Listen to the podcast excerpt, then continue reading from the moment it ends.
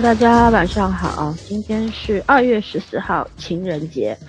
情人节的晚上，快要十点钟了，我们开始录节目了。今天要录这个刘慈欣的小说《乡村教师》改编的这个《疯狂的外星人》，作为春节档的，嗯，我个人最喜欢的电影，所以我们一定要一定要讲一讲这部电影啦。然后，嗯，我们今天要录《疯狂的外星人》呢，可能。会有一些跟主流收视群、主流观众群相违背的嗯看法，因为我们三个人综合了一下意见，都挺喜欢的。但是我们也看到网上有很多，包括专业的影评人呐，然后还有很多很多的观众、网网友、网民都在批判这部电影，说这是宁浩所有作品里面的最差。可是我觉得。它不是最好，也不是最差，至少也是中上水平吧，对吧？呃，我们今天不是为宁浩站台的啊，也不是为这个疯狂的外星人站台的，我们还是一如既往的以我们的这个水平和我们坚定不移的尽量客观的原则来讨论这部电影。然后，诶，在正式讨论之前，还是要推荐一下我们的微信。群，我们的微信群是一个交流的平台，大家在里面都成为了很不错的朋友。那么，所以说希望大家能够踊跃的来加入我们，跟我们一块儿打败这漫长的时间，对吧？然后，因为生活很无聊嘛，你都需要朋友。然后，在添加的方式，在我们每一期节目的喜马拉雅这个平台啊，每一期节目的文案里面有一个主播的微信号的添加方式。嗯，欢迎大家来，我们也在等大家。好的，那我们就开始，开始，开始，开始聊吧。上来先要打分是吧？嗯，是的。来，来，谁？先来我先来吧，我先来吧。好的，难得我呃，先来吧。对，我先来吧，我来这个当个出头鸟。我因为春节档，我先说一下背景啊。春节档我看了四部电影，呃，《廉政风云》我给三分，然后《飞驰人生》。我给两分，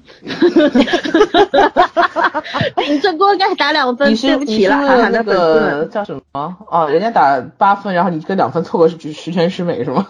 嗯，不是，我是我真的不喜欢这部电影，嗯，但是我知道很多人喜欢，但是为什么还是要真诚的告诉大家我只给两分呢？是因为我不喜欢啊，这很正常吧？对不对？萝卜青菜各有所爱嘛，然后。我昨我们昨天录了《流浪地球》，然后《流浪地球》我们我给了七分，然后《疯狂的外星人》我给八分，所以可见《疯狂的外星人》是我四部电影里面最喜欢的一部。但是对于宁浩的《疯狂三部曲》，坦白说，我不喜欢宁浩的这种风格。当年《疯狂的石头》十三年前火成那样的时候，我都没有看，我是就这几年才看的。《疯狂的赛车》我没看过。无人区我倒是看过，然后我看的最认真的就是《疯狂的外星人》了吧？我觉得以我对宁浩的非常少量的了解来说，我觉得他算是升级了。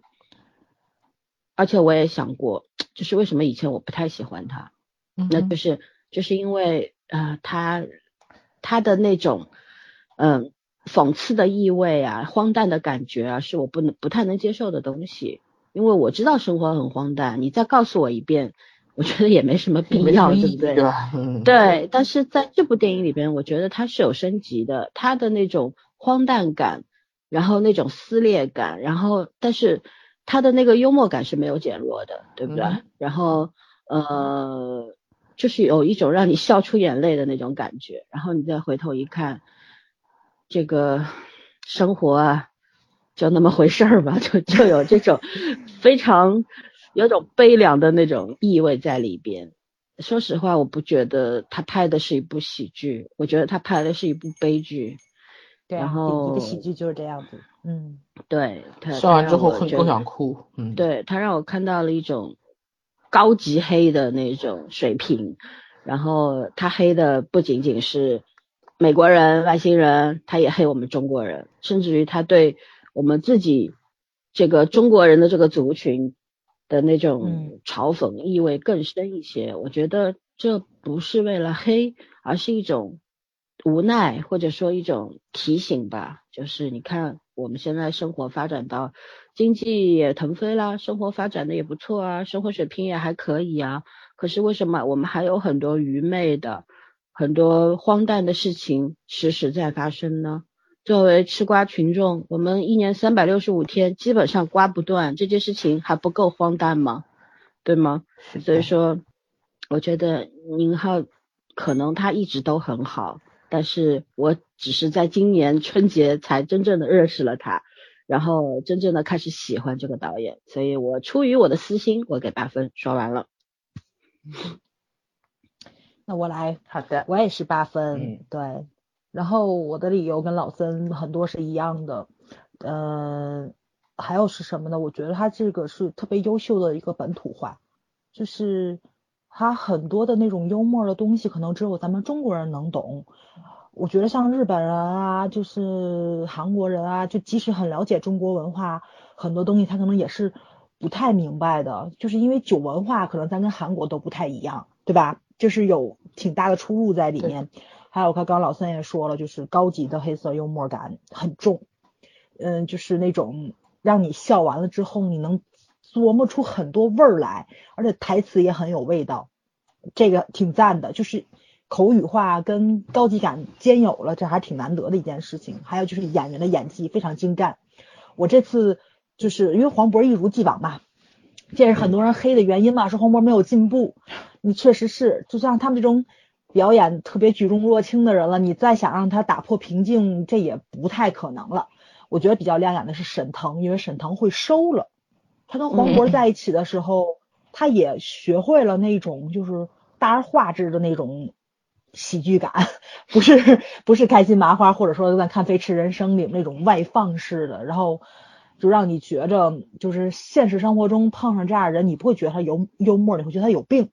但这部片子他 收了，我觉得还还是挺挺棒的。啊，还有一个就是，虽然作为一一部喜剧片，但是我觉得它的视听享受是非常赞的，就是 CG 对吧？真实感是有的，嗯，音乐非常棒，我觉得这部的所有的那个配乐跟 BGM 是比《流浪地球》要强出去很大一块的，对，所以综合这几个理由，我给的八分。至于缺点吧，嗯，怎么说呢？这这这等会儿谈，等会儿谈。对对对对对对，反正这是很大的理由，就说个打分的原因啊。八分吧，八分，对，嗯，对，嗯，圈圈，完了，圈圈，嗯呃，我我对这个片子其实有点不太能打得出来分，然后因为我觉得片子挺好看的，但是我没有他们俩看的，没有你们俩看的这么嗨，不是嗨，就是。我我真的不太懂宁浩，我大概觉得，就你你说观点我都承认，可是你要我自己去说他，我很难说出来他什么。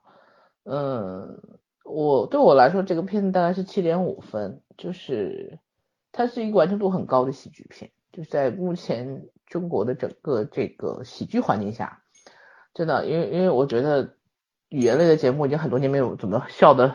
很在点上了，然后这个片子其实有很多点是真的很好笑的，是你要懂它后面要讲什么，但是好像它又不像我期待的那种喜剧片一样，可能因为黑色幽默总体来说是蛮沉重的，因为我今年全部的电影都没有在放假时候看，我都是在上班以后看。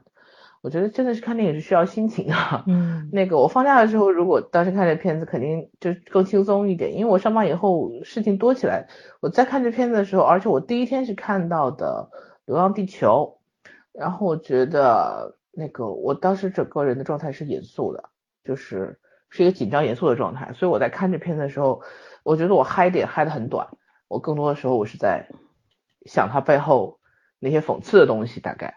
嗯，所以所以对于喜剧上的效果，嗯，其实我感受一般啊，所以我觉得没有到八分，是那种，这是温高是我个人的原因。但是他的，嗯，整体上来讲，《疯狂的石头》《疯狂赛车》我印象不深刻了，然后他的一些那个呃无人区我是看过的，然后我觉得相对他之前的片子的话，嗯，宁浩的这个在在。有一些 细节的处理上，他更举重若轻了。嗯，我觉得《疯狂舌头》的时候，他虽然一炮而红啊，但是当年他其实是有一些呃特别愤青的地方在里面，就是第一部我觉得第一部作品都会有点这样的，就是个人痕迹很重，但是难免有一些地方会矫枉过正。嗯，这部片子完全没有，就是有些东西你是事后再去想，你会越想这个点越越越觉得它很绝妙，但是你当时看的时候我没有这种感觉，所以我这片子我觉得我想了想，因为我当天 出来的时候我就跟他们来说，我说我还是不太懂宁浩，我虽然觉得这是个好作品，呃，但是我觉得这两天我想一想，这片子其实有很多地方它是有梗的，嗯，综合来说我给七点五，嗯，OK。那我们接下来就要介绍一下这个主创的团队了。我想在这个中间先跟一些没有看过《乡村教师》的听众们稍微的简单的讲一下《乡村教师》到底讲什么。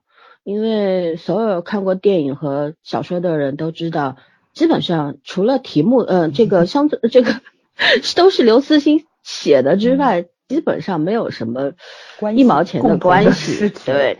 对，但是这中间是有一个原因的。那我先讲一下这个乡村教师啊，他讲述的是一个贫穷山区患上癌症的老师，放弃治疗，把钱都给了，全部都给了学生去读书，然后让其中的四个孩子弄懂了力学三定律。而这个时候呢，宇宙遥远的碳基联邦文明里面啊，正在进行除星行动，外星人来到了地球，抓了这四个孩子。但是由于这四个孩子呢，会运用力学三定律，被外星人认认定为人类符合高文明种族。学生阴差阳错的拯救了地球，并且这个外星的这个碳碳基联邦，他们还给地球设了防线，以防这个其他的高等生命啊，外星人来侵略，知道吧？然后等于说让地球更好的去发展。本身我觉得这个故事。就挺荒诞的，对，嗯，很很顽皮啊。对刘慈欣来讲是黑色幽默了，是他很顽皮。而且呢，当时宁浩拿到这个《乡村教师》的时候呢，出版他做的一个剧情的主线跟《叫乡村教师》是一模一样的，是一致的。嗯。然后，而且也不是什么喜剧的风格，而是一个严肃的科幻题材。嗯。但是后来为什么？他就又变成现在这个样子了呢？是因为团队啊，根据市场各种定位和分析，嗯，最终觉得不管什么故事，在宁浩手上一定要有宁浩的风格，嗯，对吧？宁浩是我们这个中国这个这一批导演里边黑色幽默的代表性人物吧，嗯，如果宁浩也拍一个严肃的科幻题材的话，可能就不是宁浩了。送给他。对，然后呢，再考虑到什么呢？就是考虑到一个呃观影习惯问题，因为宁浩他有固定的粉丝群体的。嗯。如果说他突然变了风格呢，就是求求变不如求稳嘛。然后，既然已经是一个定型的风格的导演的话，那最好还是按照原来的路线去发展。那么诸多的考虑之后呢，他们这个就进行了一个整容式的改编。改编耗时用了三年，然后团队自己都不知道改了多少稿，有有的人说改了三十多稿，有的人说改了五十多稿，反正到最后就是刘慈欣说了，说看到《疯狂的外星人》的剧本的时候呢，觉得都不需要写上自己是原著，刘慈欣三个大字，没没什么关联了已经。对，呃，但是说实话啊，就简短的简简单的。简简单的这个介绍介绍完了，嗯，呃，大家大概了解一下这个剧本是怎么回事情。嗯，我觉得刘慈欣为什么对《疯狂的外星人》可以脱手相让？当然，第一是因为钱已入袋，影视版权卖了嘛。对，嗯。但另外一个，刘慈欣的江湖地位来说，如果他真的不认可这个剧本的话，嗯，估计还是会加入一些自己的意见的。我觉得多多少少吧，对吧？嗯，但是还是会尊重这个剧本本身。那说明剧本它不算最好的，那也至少也是中上水平的这样子，这样子。还有呢，对宁浩本身的一种认可吧。嗯嗯，对，就是这样子。然后我们请早儿同学来介绍一下主 创。嗯，然后。主创的话，我以那个豆瓣的这个为主吧。嗯，然后，sorry 啊，这咋了？嗯呃，稍等一下啊，导演那个是宁浩，编剧是有五位：孙晓航、董润年、吴楠、刘晓丹跟潘依然。不好意思，我也 全都不认识 啊。然后主演的话，呢就是啊，非常非常那什么，就是那个黄渤跟沈腾。我把徐峥往前提一下，因为外星人的那个面部捕捉是徐峥本人，他算特殊吧，应该。对对对，而且徐峥在客那个片尾的时候也出来客串过了。其实我觉得还算是三个喜剧演员出演本色出演这么一部片子。然后呢，还有外国友人汤姆派福瑞、马修莫里森，然后其他的演员的话，大家可能自己查一下。类型的话呢，嗯嗯嗯，没有，我就说它本身就是一个中美合拍的对对。嗯，这么这么一部片子，对类型的话呢，然后豆瓣上面给的评是喜剧与科幻，喜剧在科幻之前，然后是制片方是中国大陆，语言呢就是那个普通话，对，上映的也是大年初一，二零一九年二月五号，片长一共一百一十六分钟，然后豆瓣的评分目前是六点四分，IMBD 更低五点八，对，嗯。分数并不高，但是这个怎么说呢？就是呃，我觉得现在来说，分数已经不是评判一部电影好坏的标准了，对对吧？因为那个很多片子不现在都锁死了嘛，对，嗯，尤其是像这类电影的话，还是要你根据你自己的审片的能力和你的喜好来来观选择观看的，真的不需不太需要。根据别人的这个 分数来推荐，嗯，对，嗯，嗯，嗯，说完了对吧？对，说完了，嗯，好吧，那我们就要开始分析一些比较重要的东西了。我们来聊聊一下这个影片的优缺点。然后呢，呃，影片的优缺点，其实我个人认为它这个优缺点啊不是特别明显。相比《流浪地球》的话，《流浪地球》优缺点都很明显，但是这一部的话，我觉得不是。就做的还是平衡，做的蛮好的。然后让早儿先来说吧。嗯嗯，优点的话，刚刚我都说了。缺点的话，其实对于我来说，我觉得它的剪辑并不是让我这么的怎么说，就是那个分，就是那种分层感这么的明显。对每个段落跟每个段落笑点还是相对来说比较密集一点点的。对，然后而且分布的比较平均，它没有说适当的让你有喘息的空间。嗯，当然了，就是你可能观影的过程中是没有喘息的时间。黄渤他们在里面也挺受罪的，因为他们一直在奔波，嗯，一直在演戏，所以就是那种紧张感，它其实是贯始始终的，也有高潮，确实是有高潮，但是因为它绷的比较紧，所以呢，每一个高潮的那个就是峰值并不是很高了，就是有是有缓度的，其实是，其实相对来说，我觉得对喜剧片来说。这算一个比较大的致命伤，这这个怎么说，算是我个人感受吧。对，因为很多的时候，就是包括像那个《飞驰人生》也是，因为它那个比较单一的喜剧形式嘛，你就是容易产生疲劳感。对，所以这部片子其实到结尾的时候，真的如果说没有那一场猴戏的话，我可能会是，我我可能已经不会笑出来了，你知道吧？我觉得他这个高潮确实做的非常好，因为他把。前面的就是那种比较平缓的一些小的坡度，是瞬间拔上去了。真的没有这个的话，我觉得这部片子，我绝对不会给这么高的分数。嗯，因为它剪辑的硬伤实在是有有一点点严重。其实多少，我觉得这也算编剧的一个锅。因为嗯，刚刚也看到了是五位编剧，所以呢，我会觉我觉得是可能每个人着重的点是不一样的，还是塞得满。然后塞得比较满的话呢？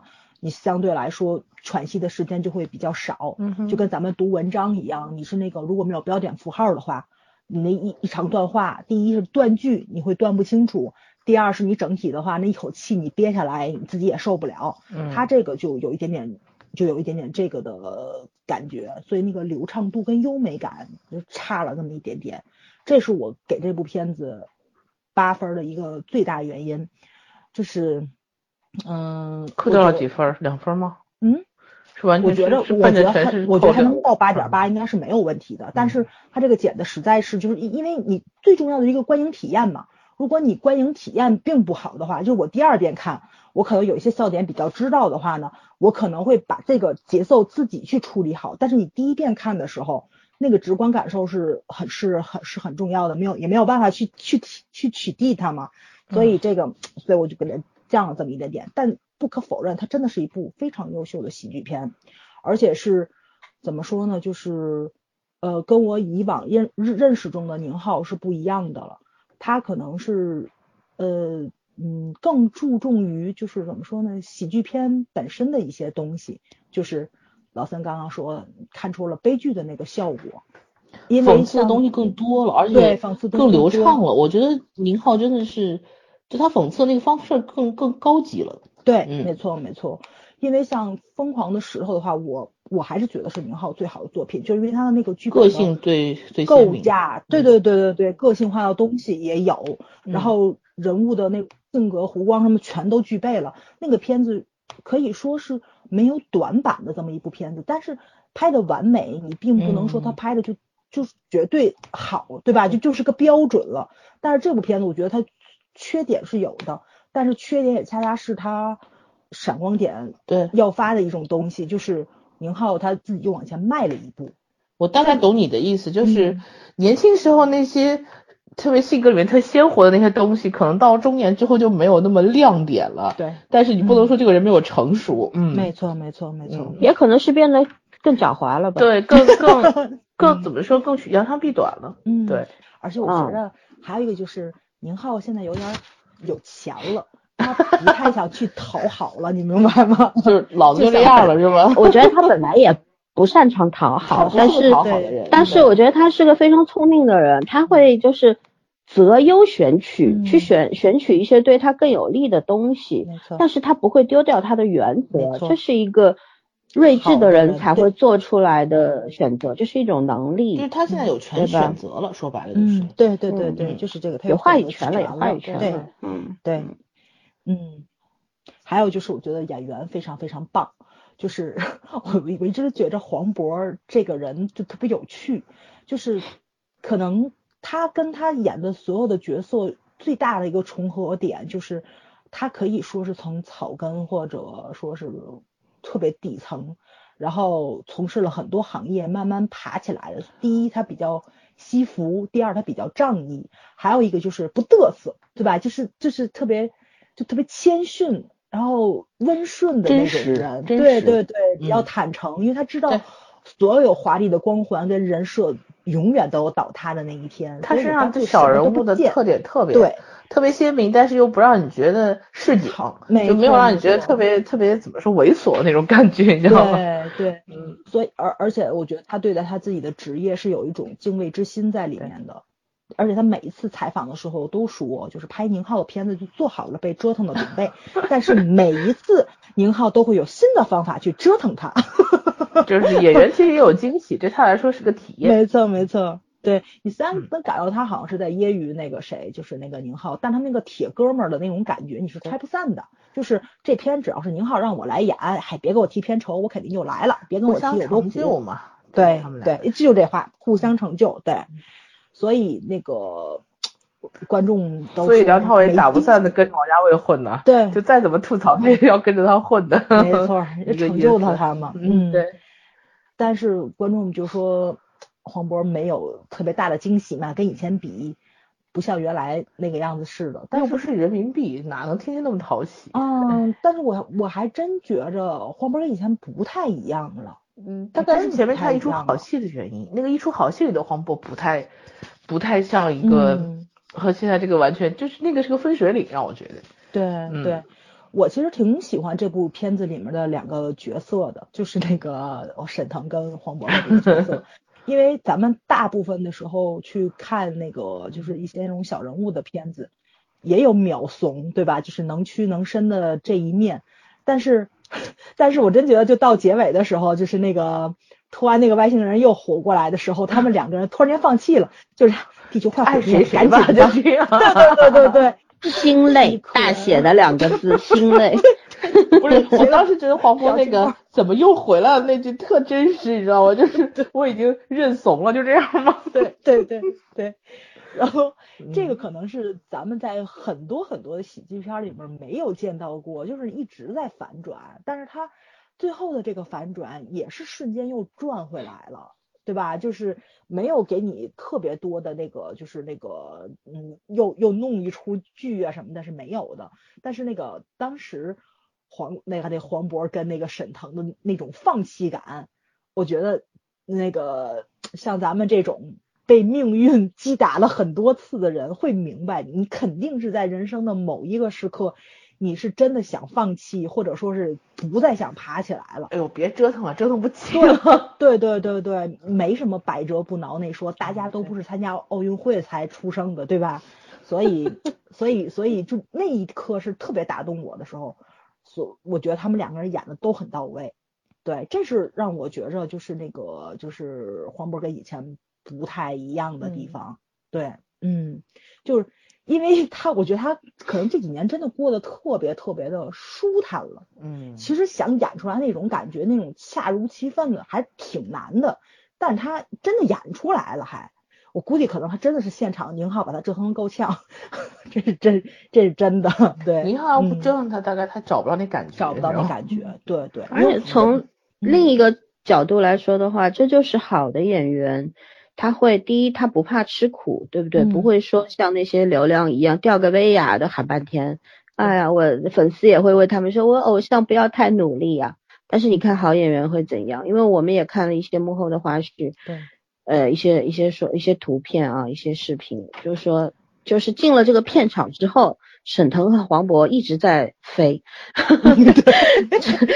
倒霉被正正着掉啊，倒着掉呀，横着掉呀，反正就是一直在受苦。然后，但是我觉得演员本身也没有叫过苦，对吧？只是开玩笑的说了一句，反正跟宁浩合作就要接受这样的，对对，因为整个影片他不管他哪一部影片，他都是以一种快速的行动，就是。在推进这个剧情的，没有什么坐着聊天这种方式的。然后我觉得，但是像黄渤、沈腾这种演员，都是跟功成名就了。黄渤都成名十多年了，对吧？沈腾是沈都沈腾也如今也是有江湖地位的人了，当年的军艺校草啊，杨洋的前辈。好汉不提当年勇，颜值是可以打一打的哈，可以。当年凑合的，嗯嗯，对，但是。嗯，不管怎么样，就这两个人，你看好的演员，他们有没有显摆过什么、嘚瑟过什么都没有，就该吃的苦得吃。为什么？为了一个作品的成功，嗯，然后为了塑造好自己的这个角色，然后能够更深层次的去挖掘自己的内心和角色的整个呃深层次的东西，对吧？嗯，我觉得就是要把角色和自己融为一体，就在短时间内进入这个故事。我觉得。这这应该算基本功吧，没错，就应该每个演员都具备。可是能把它做好的人不多，嗯嗯嗯，所以才会有明星、演员和杰出演员这三种 艺术家。对，艺术家，艺术家，嗯嗯，好，你继续说，打断你了。嗯，应该也没什么了。对我，我觉得这片还真是就是老森说优点跟缺点，其实。都不太明显，都不太明显。对对对，我只能从我个人感受上去说，我觉得他这就是塞的有点满，尤其是那个怎么说呢，就是那个他那配乐真的是一茬接一茬，一茬接一茬，而且还很优秀，你知道吧？因为那场特别郁闷在哪，你知道吗？我后面坐一个孩子，这片儿真没法带孩子看，他那笑点其实很多大人都咂摸不出来，你让孩子怎么办？所以他就一直在踢凳子，就我。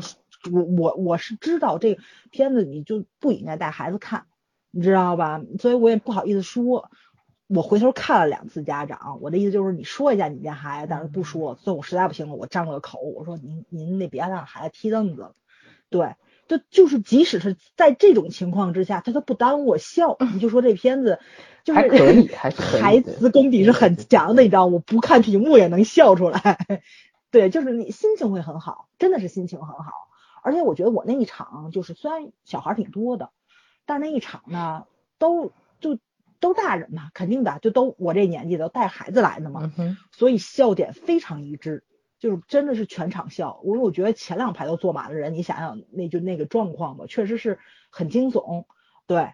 然后全场都都笑的话，那个感觉其实特别好。而且他这个我真觉得他这个笑点并不低级，他没有任何粗口。对对对，有有有有，不能说没有这个错，他是有 他是有粗口的，也也有荤段子，但是他这个不是那种低级方式的，对吧？他这个相对来说还是对剧情有服务作用在里面的，他很多的东西，就像像不管是科幻的还是迷信的，他到结尾他全用上了，他每一次他都是那个就那个就是他是有的放矢的放笑放那个笑点出来，所以那个你那个。怎么说呢？就是但凡你有一点点鉴赏力，我觉得我们那一场鉴赏力都都挺高的，所以我觉得《疯狂的外星人》我的观影体验还是很不错的。对，因为做到全场一致的这种怎么说呢？就是那个就是反馈，其实特别特别的重要，因为是有加持作用在里面的，就是别人一笑你也想跟着笑的那种感觉是有的。嗯嗯嗯，好，圈圈有什么看法关于优缺点？呃，其实我接着早刚刚那个话题再往前说一点，我觉得早说他这个片子的优缺点不明显，我觉得这就是他的优点，因为这就是说他平衡做的很好，对，你好流畅了，就是他他不再像一个少年，我为了怎么说呢，为了夺就是刻意的去得到大家的这种赞赏，或者是得到大家的关注，然后我会做一些比较。呃，激烈的或者冲突比较明显的，或者比较极致的东西在里面。然后我现在可能就是，嗯，那我觉得我想做我喜欢做的，我可以做我喜欢做的东西的时候，我只做我喜欢的。就是说，他，但是宁浩其实是个聪明人在哪里？他是他是懂商业的。就是有一些导演，嗯，他他不太，就是说不太希望人们评价他是一个好的商业片导演。嗯但是我觉得宁浩是懂商业的，他他既不向大众去完全妥协，然后他又知道怎么适度的去讨好大众，或者是适度的去找到大众的关注点。那所以我觉得他这方面他是很厉害的，就是目前这一代导演里没有人超过他。我既满足了我自己，我也讨我我我也满足了市场，这个还是很难的。说实话，这个是因为现在观众真的挺难讨好的，嗯。然后我其实觉得他的片真的是你要他的片反而是可以二刷的，不管你有没有看过小说，因为我看你看我看《流浪地球》的时候，我会想我会想看小说，但是我看这个片子的时候，我其实对小说没有什么 兴趣的，因为你会觉得刘慈欣不会写出这样的相关的东西，这是刘这就是宁浩的片子，就是宁浩的东西，嗯，甚至是宁浩团队的东西都不是刘慈欣的东西，嗯，所以。我觉得，我觉得，我觉得这个，这个就是这个就是他的二次创作的一个很厉害的地方。然后另外就是，嗯，这个片子里面成功让我成功的就是略去了我不想看沈腾这个元素，因为我最近看的有点多，然后我不不太想看到他。其实这片子我一开始如果不是我们要做节目，可能不会选择去看的。然后后来大家就在说这个片子其实是大刘的两个片子在春节档上映，但是是完全不同的画风。那我《流浪地球》看完了，我是要看一下这个的。另外，我们是要做节目需要的。虽然我当时是不太想看到沈腾的，但是我还是去看了。嗯。然后呢，觉得还不错，对吧？嗯。第一就是说他他和这个宁浩的画风竟然是协调的。我以前觉得他画风是不协调，因为沈腾是一个从他以往的作品来看，他是一个比较喜欢抢戏的人。嗯。他的他那个方式非常抢戏，包括在这里面，其实有时候他也会，就是有点有点那种可能话剧舞台上或者小品舞台上他。他张扬惯了，然后他就有点刹不住车，习惯还是有那个效果在里面。对，但是整体上来说，就像早说，他学会去跟人协调这个轻重感了哦。然后黄渤从来都是四两拨千斤的，嗯，而且黄渤在这个从来没有用力过过猛过，对对，嗯，而且特自然。黄渤演喜剧特自然，他才他是长他真的是让我觉得充满笑点的一个人，就是我明显没有在故意逗你，但是你就很想笑。就是这个跟当年葛大爷的那个风格还不太一样，就他本身是一个很特别的一个市井小人物的这种笑点。那我觉得沈腾作为一个就是嗯相声讲捧哏和逗哏吧，然后他们两个的这种各司其职，这个穿插线是倒是还倒是也也挺超过我预想中的好的，就是融合的还不错。嗯，然后这具体的剩下的音乐什么就不再夸了，因为。呃，我个人可能还是更喜欢，就是音乐上纯音乐的东西一样。我只是说，这个外外星人的音乐很讨巧，就是就是真的这是宁浩的作品，我到现在觉得这是宁浩的作品，就是他的想象力让音乐变得，就用音乐把这个片子变得更丰富了，就包括音乐也是黑色幽默的，对。你没有想到这些歌放到这个地方就是这种效果，对，然后甚至于，呃，对，最后那个那个，嗯，就是我已经影响到我昨天看那个有一个片花是讲，呃，太空漫步二零零一吧，是那个嘛，库布里克那个。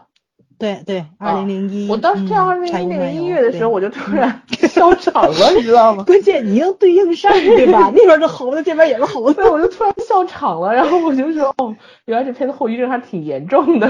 嗯，因为他有太多的致敬，他不仅致敬库布里克啊这些，他还致敬周星驰啊。呃，他是致敬周星驰的，但是我就觉得致敬周星驰的东西，其实我是能理解的，你知道吧？就是年代啊、年纪啊，然后成长背景啊、风格这东西是有是有文化上交叉的。聊过这部片子，对对，是有文化上交叉的。但是但是 他致敬库布里克这个东西，我突然就觉得很好笑，这是一种很严肃上的。呃，冷幽默，对，冷幽默就是这种感觉，但是你能感觉到，哦，不是在调侃，他确实不是在调侃，他真的是在致敬。嗯，所以，所以其实这片子呢，呃，很宁浩，呃，虽然我不喜欢，但是我觉得这片子是个好片子。嗯嗯，就是就是他太他其实那现在的宁浩和当年的宁浩已经不是一个人了，我觉得他那些东西更多了。就是我为什么觉得他不像一个？就是喜剧的喜剧元素不够，就是因为他他想反映背后的东西，想反映的比较多，对他会让你去反思的东西更更沉重，其实是这样的状态。我希望他可以更活泼一点，这还不够活泼啊？嗯，这不是这个这个东西，其实它是故作轻松的，嗯嗯。就是还可以再再欢脱一点点，呃、就是这种欢脱不是闹腾，嗯、而是真的举重若轻。对对对对对，因为现在其实可以用两呃有用一个就是两个成语来形容宁浩风格的一个变换。嗯、我是觉得原先我前几年看《疯狂的石头》，包括看《无人区》，我觉得就是有一种力透纸背的那种中风。出鞘的那种感觉，就是你对太太用力了，有的时候，对，这这不是我喜欢的东西。嗯，然后在这部里边，我我开始哎开始有兴趣去了解这个导演，然后也很喜欢这部片子的风格，是因为我觉得也做到了一些举重若轻的这样的一个手段，但是还不够。嗯，呃，其实是。对，还是可以有更多的，就像早上说的 side time 嘛，其实还是可以有一些留白，有一些东西多放一些空间去给观众，嗯，这是比较好的一个方法。就像大刘不愿意给观众任何云天明那颗脑袋去哪儿的这种提示，我觉得这本身就是一个很有趣的实验。然后宁浩的话，应该去学习一下这种。这样的方式，这这是一个很聪明的一个做法，因为你不不必告诉观众你我我心里在想什么，而是要让观众去想你在想什么，你为什么要这样想，这个很重要，对吧？而不是我直白的给你一个答案就好了，我在讽刺，我在解构，所以你知道就好了，你看懂就好了。不是我我需要的不是这样的感觉，我需要的是那种我看懂了，但是我想知道你为什么要这么做。对，我觉得这这才是一个好导演应该去做的事情，嗯，对吧？嗯，对，对啊，娟娟你继续啊，嗯，然后，呃，你先说吧，我再想一想，因为我现在，我我我我其实我跟你说，我为什么我不懂宁浩？因为你让我单真的让我直直观去评价他的他的片子，我会找一些很小很小讨巧的点，比如说我刚刚跟你们两个说的，就是。呃，他那个那个微缩景观园，你知道吧？这东西就是 世界之窗，嗯嗯，对，就是我们国家太多这种地方了。然后因为以前穷嘛，不不怎么有钱出国嘛。啊，一个是这样的，另外一个他还弄了一些很多中国特色的东西在里面，你知道吗？这是老外就是完全不能理解的。所以他这个梗其实一开始用的时候你也就笑一下，然后后来我现在不知道怎么就越想越觉得这个梗实在是呃非常非常的就是。你可以想很多点，其实可以想很多点，就是我觉得这个是宁浩的一个、越来越厉害的地方，就是破梗的话，他的角度更多了，很丰富。但是你单独让我去评价他的片子，我很难评价，因为我我说了我不懂他。可是你们两个讲着讲着，我会突然有一些想法，所以你们俩先讲。嗯嗯，好吧，那我来聊一聊这个优缺点吧。呃，我我因为我刚一开始也说了，我没有看完宁浩所有的作品，对吧？应该说他基本上所有的作品都可以打一个比较好的分数，而在豆瓣上，《疯狂的外星人》反而是分数最低的。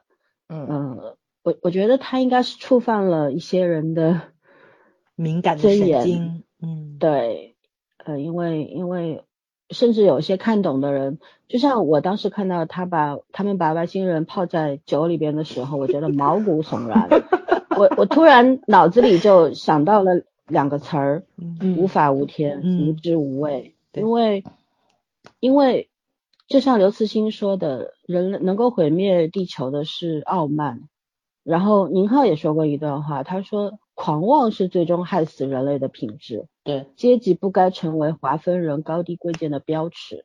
其实，在他所有的作品里边，这句话始终是存在的。没错，嗯，你看这里边这俩中国人狂不狂妄？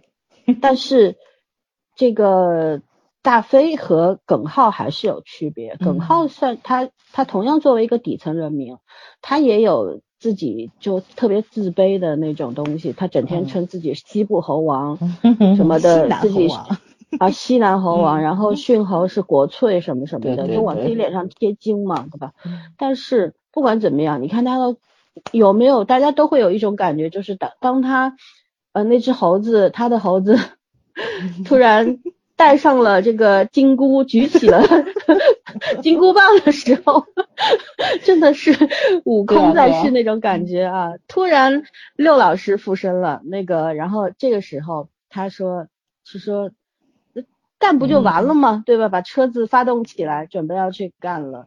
我觉得在他身上突然就有闪光点，就是你看，这就是小人物闪闪发光的地方啊。然后他用这种非常陈旧的。还有很落伍的方式来，他来他是在取悦观众吗？我觉得不是，而是在跟观众说，其实如果你能像我一样的话，也许你就不那么可悲了。这可能就是会触怒到一些观众尊严的那个地方，因为很多人会选择走开、躲开，嗯，然后当不去面对就好了，嗯，是逃避心态。但是我觉得耿浩。做了一件面对的这么一个举措，包括他后来在那个领事馆外面，大使馆还是领事馆外面，他要把猴子接走，然后那个沈特问他，你选猴子还选我？对 对，但其实那那个地方，我我其实是有点点触动的，我就觉得就是他他其实在这个地方有两层意思，第一。嗯，那只猴子是他的生命当中非常重要的一个东西，对吧？但是另外，到底是谁驯养了谁呢？看上去他是他是驯猴的人，嗯，对吧？巴甫洛夫什么的，但是那只猴子难道没有让他也在驯养他吗？让他在驯猴人这个身份当中拔不出来吗？嗯，所以这是人和动物的关系应该是互相驯养的，就像人和人的关系一样。而不是谁一定要比谁更高级，那么这就引申出了说宁浩在这个片子里边所阐述的一层意义，就是呃，在这个影片里边有一个文明的鄙视链。你看外星文明，它自认为高等，然后到了地球上怎么样呢？被当猴耍呀，对不对？然后让你干嘛就干嘛，只要拿掉了你的那条头带，然后对吧？然后。就是最后也不得不和中国人都在酒里握手言和，被一瓶老酒给灌，给酒文化冲向宇宙。是，然后但是他们确实是高等的，因为当时美国人自誉自诩为自己已经掌握了这个高科技，对吧？可以和外星文明去交换基因了，对，交换基因球什么的。但是怎么样呢？最后这个基因球。那个金球上面带着的是什么？带着带着的是耿浩这个底层底层中国人民，猴子猴子屎就是对，还有大便粪便的这个基因回去了，是不是？就这个还这个这个东西就真的是，我觉得是那种非常辛辣的那种讽刺。我觉得这种讽刺真的是会触痛到很多人的神经的，所以说喜欢的人就会很喜欢，但不喜欢的人就会非常非常厌恶，甚至愤怒。这是一种对，是一种自我防御 就，因为那个丑陋的中国人，对吧？对，删减版只能出版是一个道理。对，因为很多人甚至不愿意去看，就开始骂，因为这个题目就已经触犯到。中国人的尊严了，面子了，你打我的脸，就是这种感觉。对，然后我觉得宁浩其实，在在这个里面，他他所有东西他做的更隐蔽了，嗯，但是他的表达方式是更辛辣的，只是隐含的那个含义是更隐蔽的。你像美国人，他们也会看不起世界上任何一个地方的人啊，因为美国最牛嘛，对不对？然后凡是大国有话语权，他当然可以。去去去掌控其他国家的命运啊，或者怎样？用掌控也太严重了啊！呃，当然他会会更强悍一点。嗯。呃，然后你看，在我们中国也会啊，嗯，上流社会对怎么去看待中中产和底层人民呢？不是就把我们当猴子吗？觉得你是蝼蚁呀，对吧？然后可是到最后又怎么样呢？不管是美国人啊、中国人啊，还是外星人啊。这种所谓的文明鄙视链，它存在吗？反而最后是怎么样去破除掉的呢？就是跨越了阶级之分，没有阶级了，这件问这件事情解决了。当阶级存在的时候，这个事情解决不了。我觉得这个就很有意思啊。所以当时看完这个的时候，就觉得觉得哎，我突然有点佩服宁浩，你知道吗？能够把剧本改成这个样子，对。所以说，我觉得这个优点，呃，它。它真的不是很明显，因为不是那么容易去解读到。对，也可能我解读过度了，但是我觉得我看到的是这个样子。然后还有还有个优点，我觉得他那种他一直在做解构主义这种色彩嘛，他很有很多作品都是解构，不断的去解构各这个方面。然后你比方说用陈旧的去解构崭新的东西，就陈旧的是什么？我们想一想，就是无非就是这种。谁是呃掌握强权的就有话语权嘛，对不对？然后弱小的解构强大的，我们底层人民也是可以反抗的，对。然后本土的解构世界的，我们的微观世界，然后 怎么样呢？把美国最牛逼的特工特工耍的团团转，对不对？就很多的东西，就是这种结构产生的这种落差，就会产生一种巨大的荒诞感。而这种荒诞感，如果你没看明白的话，你一定不会喜欢，就是这样。然后你看懂了，你哈哈大笑，笑完之后，心里边就会一紧，觉得他说的有道理，然后你会去开始去去思考。我我觉得这就是本身有很多，就像我们以前讲那个那个啥，精英部队的时候讲过一句话，说当时那个演员安德烈在现场说，他觉得。艺术和音乐是可以改变世界的，没错。我觉得好的电影作品始终赋予这样的责任，但是它能够提醒多少人，能够改变多少人，就不得而知啦，对对不对？嗯嗯，好吧，缺点反正你们都说了，一个是 太满了，塞的太满了，我就觉得甚至觉得这个影片有点长，长，对，可对，剪掉个二十分钟或许会好一点，对，对对对，然后嗯。其他的吧，就是觉得，呃，我其实不太能直视沈腾，你知道吗？因为，因为沈腾，我一直不喜欢他的作品，因为他当时，我我之前看过他的作品，应该就是那个尹正参加那个，呃，叫什么来着？呃，不是不是那个，他们第一部看他们的第一部电影，嗯嗯，哎呀，我叫不出来了，就是一剪梅，对吧？一剪梅不爱啊，对对，就就那部，你看我名字都忘了，说明我多么的不喜欢。反正所有开心麻花电影我都不看，夏洛特烦恼，啊，对，夏洛特烦恼，我不喜欢。然后凡是他出演的我都不看。后来看了《飞驰人生》，看《飞驰人生》之后，他那一句，他不是在。呃，游乐园误抱住了尹正的媳妇儿，是吧？对，尹正这样子一个对他赤心、赤胆忠心的哥们儿说：“我所有的精力都发泄在你老婆身上。”虽然这台词是编剧写的，可是从沈腾嘴里说出来的时候，我就觉得恶心，你知道吗？我就觉得特别 low 这种台词，太油腻了。所以说我我对沈腾这个人是没有好印象的。但是通过这个《疯狂的外星人》，我也开始有点欣赏他了。我就觉得这这因为台词怎么样，演员也没办法，对对吧？我知道但是只能这样想。对，但是。他虽然在这两部电影里边都挺油腻的，可是他展现出了不同风格的油腻，这也很不容易，嗯，对吧？疯狂的外星人里边，他有很多很怂、很油滑，甚至有时候你看他会拿掉耿浩的钱包啊，说哎，我就让你发个财嘛，什么什么的，对吧？嗯，但是他身上有所有我们讨厌的小小人物的那种市井小民的那种，哎，反正。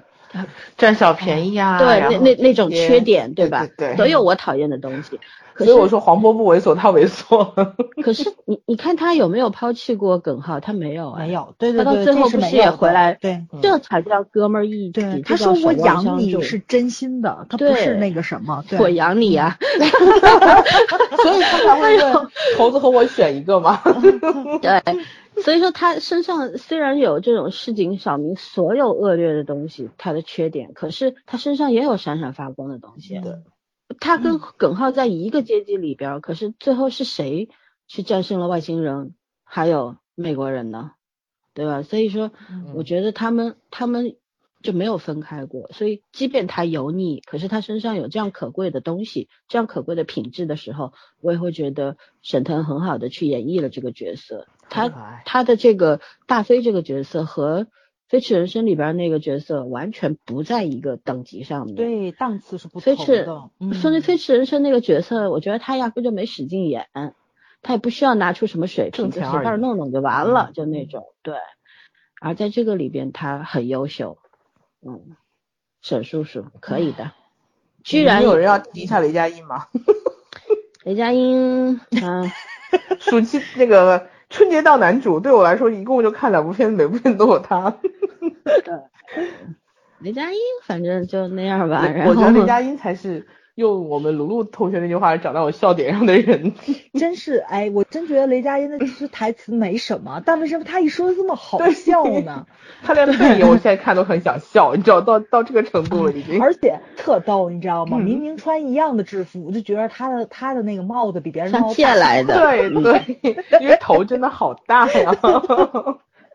哎呦，笑死了。可是我我觉得就是警察这种身份，这这个群体在宁浩的作品里边是。基本上都是受人欢迎，要要要不就不出现，要不就出现跑个龙套的那种。其实这也是有含义的。对对，而且他警察特逗，你知道不？就他那个警察还跟以往的片子里面那种，就到结尾了才来，就马后炮那种还不一样。他的警察是必出现，但是那警察吧，就是。就是 他很也是很想有有所作为的，但碰上人都不正常，你没有办法相信他报的是真案，不是一正太正经人，对对对，是不是也可以解读为宁浩其实更相信江湖道义，江湖秩序呢？自然有它的规律在。对，就江湖自有秩序是吧？你这个呃也可以。当然不是法外之地，但是我们也有自制能力嘛。对，要相信我们屁民的这个自律精神啊。对 对，其实他他作品里面一直有这个东西贯穿在里边的，嗯，挺挺好玩，挺有个人特色。对对，没有黑，我觉得这个特别好。就是宁浩的片子，你能看到很多，他其实没有黑任何职业，他不黑，他没有黑任何性别，对对对对。他所有的片子里面有女性角色的时候，你会看到那个女性角色，她其实是没有性别符号在里面的，对吧？不是作为一个女性去羞辱她是什么的，她是没有的，一直都是。这就是怎么说，就是这种三观特正，所以就让人喜欢他。虽然他是草根是底层，但是很多东西他是不碰的。黄赌毒，他这里边其实很多东西他都没有，对吧？你没有毒草性质的东西在里面，嗯。他觉得底层人就，其实我觉得他不是说底层人，他是觉得这是老百姓的生活，对，就正常老百姓就这样，对对，你干嘛非要把人家弄得那么高大上呢？对吗？弄得这么高大上，或者弄得这么丑陋、凄凄惨惨的，对，是没有的，对，嗯嗯。就我看到了一句对宁浩电影的评价特别好，他说权威有权威的虚假和霸道。草根有草根的朴素和顽强，这话特非常到位。嗯嗯，是的。好吧，我们进行下一部分吧。嗯，聊聊这个叫啥来着？文本。其实我觉得这种这个这个片子应该是文本大过很多吧，因因为它本身因为有这个剧本这个非常好的基础在，再加上几位好演员的加持，才会达到这样的效果。但是我觉得还是剧本本身占了一个很好的便宜，对对对，剧本做得好。它跟《流浪地球》相反，《流浪地球》是剧本真的不怎么样，可是特效很好。反正。但是疯狂外星人就是两方面做的都还不错，所以说就会有一加一等于二的这么一个结果产生了。那我们来聊一下，来，嗯，早儿，嗯，我其实不太同意大家的那个多线叙事嘛，就是是觉着林浩放掉了以前自己那个都挺擅长或者说拍的不错，因为国内确实多线叙事导演特别少。用这种方式，说白了就是对对对，还算是玩的转的这么一个导演，然后就可能就给他贴标签了嘛，觉着导演就他的片子《疯狂的谢军》按照这种形式去拍，但是我觉得他这个片子里面用双线叙事去去走的话也挺好的。而且我觉得他不管这个故事是怎么糅合进去的，其实它都是有对照的东西在里面。为什么说这部片子他还给了一个标签是科幻呢？因为它有东西其实是有相对科学性的东西在里面，比如说他那个驯驯化的那个过程，对吧？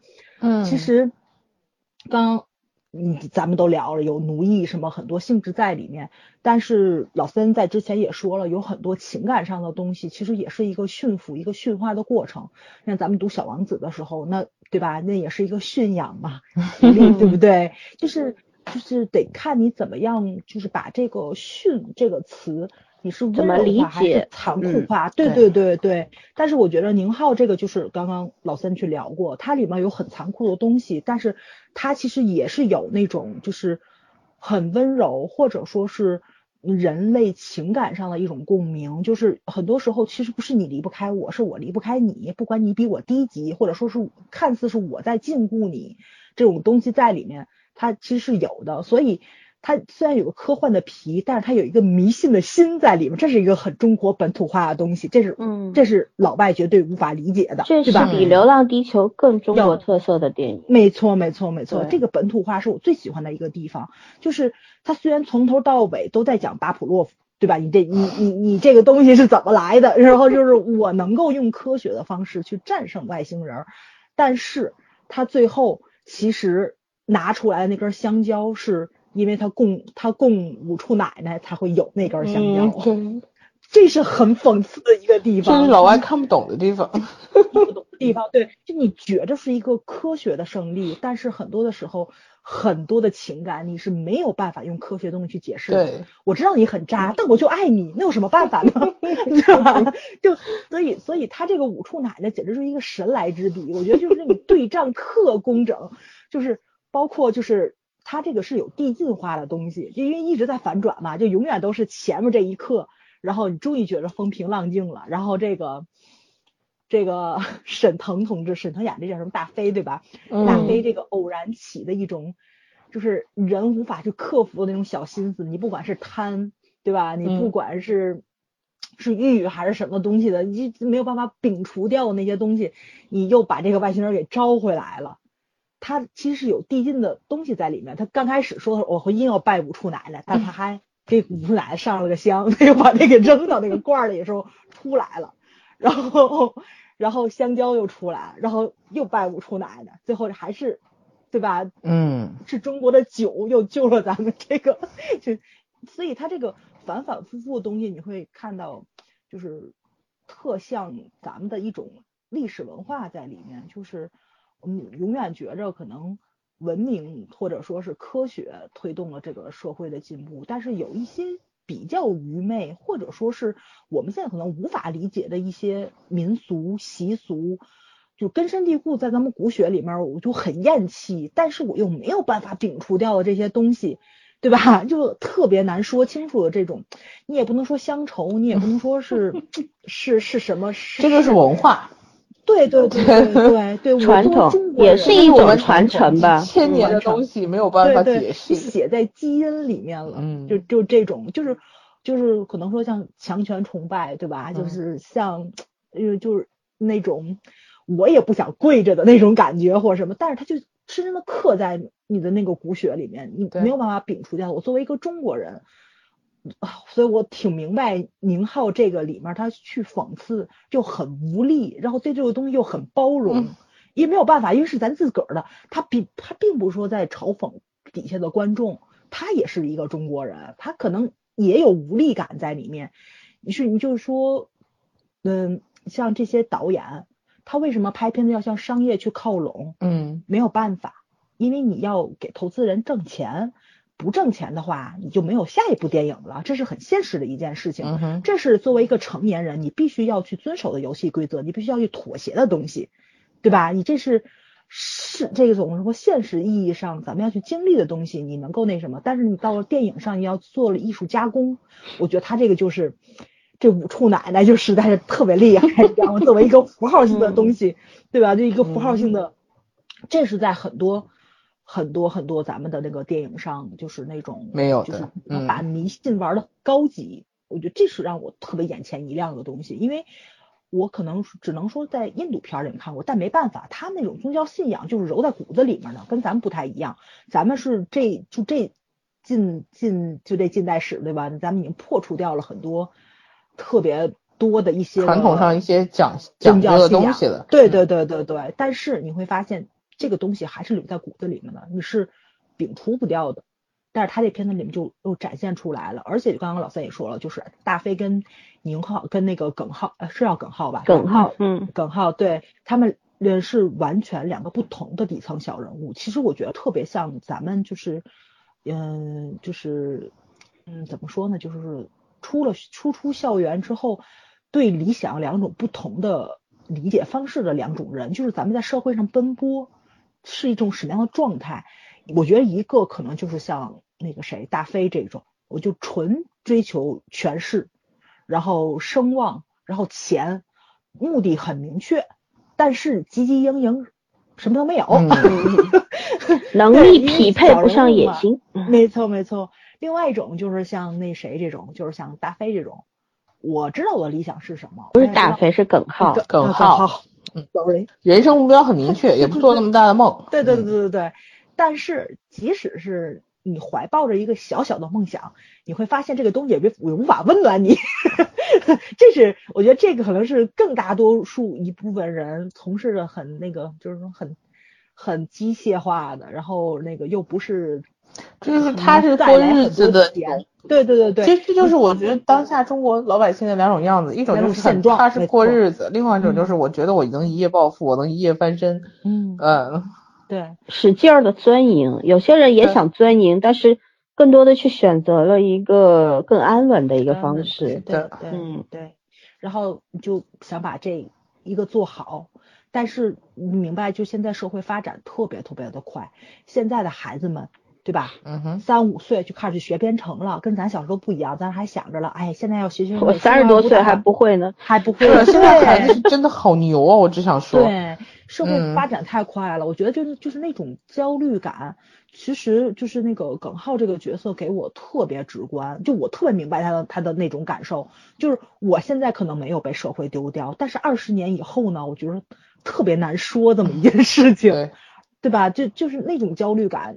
二十年以后你不用想了，你肯定是要被社会丢掉的。对对对对对对对，照现在这发展，很可能对，嗯，而且是很大的可能。所以他其实是自己给自己去打强心针，什么国粹呀、猴戏呀，对吧？你这个东西自我安慰吧，阿 Q 精神。嗯，对对对，所以他这个，我觉得他这个黑色幽默高级就高级在这里了，就是。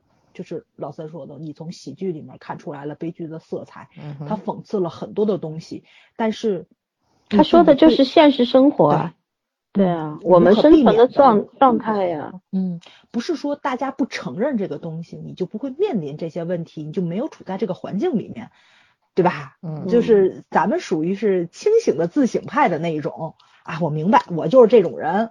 就是我也明白导演不是在黑我，因没有办法，咱就小人物，对，就是那种感觉，自己嘛，自己自己一笑就完了，对，所以我觉得这部片子给我的感受还是挺好的。嗯，虽然看完之后咂摸咂摸，觉着哎活挺没劲的，赶紧的你就毁灭吧，赶紧的，真累。对，所以我觉得他那个台词特别特别的戳心，就是那种人物的情绪走动是非常正确的。就是为什么就是大家特别不喜欢给喜剧片、恐怖片就是那种打高分的原因，就是总觉着这两种类型的片子是唯一调动观众情绪的，所以它套路化非常明显。这也是。对吧？就大量生产 B 级片的一个原因，因为如果你有套路的话，你是很容易抓住观众的。它不是情感上的共鸣，它是情绪上的波动。你这是很是，对吧？就是通过台词、通过剧情剪辑、通过配乐，你就能把情绪抓住了。不管是恐惧心理还是笑料，这是特别容易牵引着观众走的一种东西。而观众也会选择更轻松的东西，没错。因为我看电影就是想乐一乐，没错。我就是我花了钱就是来笑一笑，然后你给我看这么个东西，你还能叫喜剧吗？没错，对对对，大过年的对吧？对，你在骂我，然后我还花了钱了，你还跟我说你得笑，我笑不出来，逆反了，不是？还是？而且特别有意思的是。就是因为我觉得可能是跟那个呃，这是大刘的作品有关系，他可能就是呃外星人可能是有一种符号在里面，但是他每个国家也是在里面一起黑，我觉得这个就是国际观是挺好的，尤其是我觉得美美国佬被咱们那个世界公园吊着满全球跑的时候。就是每个国家的表现，尤其是到俄罗斯那点儿那种 美俄关系，先先打一架，对对对，先打一架。然后说这我是来谈判的，为什么要先开枪呢？这边还喝着酒，我简直太搞笑了。对啊，这可能就是他就是带着刻板印象在里面的。其实真的是有刻板印象，但是这刻板印象里面又有现实的东西在里面，因为美美俄对吧？啊，别管美一直这样，从开始，对对对对对，一直都这样，从来没变过。就是各种文化的梗都拿出来黑了一遍，没错，谁都没放过，大家都是一样的，是没有高低。彼此彼此也没什么贵贱，对对对对，因为这这种这种，你看，其实观众喜闻乐见的，呃，喜欢就是你你去，比方说像韩国拍电影，老是要黑黑朝鲜嘛，黑中国嘛，黑美国嘛，黑日本嘛，都要黑嘛。已经是一种习惯性的一件事情了，大家观众也都接受了。然后像我们现在很多电影也会去黑黑西方的发达的国家啊什么的，也会观众也觉得喜闻乐见的。可是就是说你黑到自个儿头上了，还黑的这么狠，然后你把所有的这些东西我们所知的都黑了一遍，然后这种密集的这种讽刺，其实就是说观众那个接受度啊、承受力啊还是有限的，你你得慢慢来。但是我觉得就是可能这个电影，它它可能要告诉我们的就是，没时间让你慢慢来了，你必须要看，对，没时间了，你看明白吧，就是这样，你看不明白我也没办法。嗯嗯嗯，对对对，确实是。所以本身你看，刚早上说特别好，他就其实归根结底就是他讲到了人和人和文化和文化之间的差异性嘛，嗯，这种差异性就会造成我们熟知的偏见和歧视。对，就像我们认为俄罗斯人。就是像熊一样的民族，他就是看什么都先先打一架，拼个你死我活，再坐下来谈话。但俄罗斯人所谓的战斗民族就一定永远是这样吗？难道这这就是所谓的刻板印象？还有美国人傲视群雄是吧？他最牛逼，但是太平洋警察嘛。可是美国人我们也看过很多很多的美国电影，我们也知道，对，也有美美国人也有可爱的一方面，他未必都是那个样子。包括中国人，大家觉得。中国落后啊，愚昧啊，老百姓呃不讲道理啊，在国际上的形象都不怎么样啊，中国老百姓是吧？尤其大妈大爷们，但是大妈大爷们就没有可爱的地方了吗？也有啊。可是对于别国的人来说，我没有深入的了解你们，对吧？没有深入的了解你的时候，我怎么可能给你一个公平的评价？对，那所以这就产生了偏见和由偏见产生的歧视，就产生了歧视链。嗯，对吧？嗯，然后无论怎么歧视吧，咱们这些底层人民总归在最底端。对对对对对对，所以我觉得那个鲍文博跟沈腾就真遭大罪了，一直在跑，骑个自行车，然后一直在在飞，太惨了，简直是对。拍宁浩片子就要做好这种思想准备，真的，历来没轻松的。对呀，你这主角越惨，观众越笑，你这没办法，你你你这是一个不变的定理，你肯定是你出的丑越多，你受的罪越多，我在底下笑的越开心，然后我会花的钱就越多嘛。嗯，还有还有早上刚提到的说说那个拜五出奶奶是迷信，我觉得这东西也不能叫迷信，嗯。就是习俗啊，对，是一种，就是因为一种，嗯，自古以来的一种文化的传承，是吧？嗯，这个传承里边，它必定会有好的东西，没和不好的东西。然而，好和坏还不是由现代人来决定的吗？对于当初的他们来说，都是好的呀，好的才要流传下去嘛，对吧？可是我们就必到到了你现在这个东西，有些东西注定是要被淘汰的，是吧？就像我们以前小时候看 TVB，警察老是出。上上班要拜关公、关二爷，对，先 烧一炷香，特逗，对对，但是咱们中国警察不拜啊，咱们就是说，你你会在别的这种地区和国家的一些影视作品里边看到一些其他的文化传传传传承，然后这个东西你慢慢的你熟知它，你了解它吗？你不了解它，但是你看多了，你以为你了解，仅此而已，嗯，对吧？然后。呃，我觉得像其实对于耿浩来说吧，嗯，这个呃应该也算是一个乐园吧，就是那种游乐场之类的。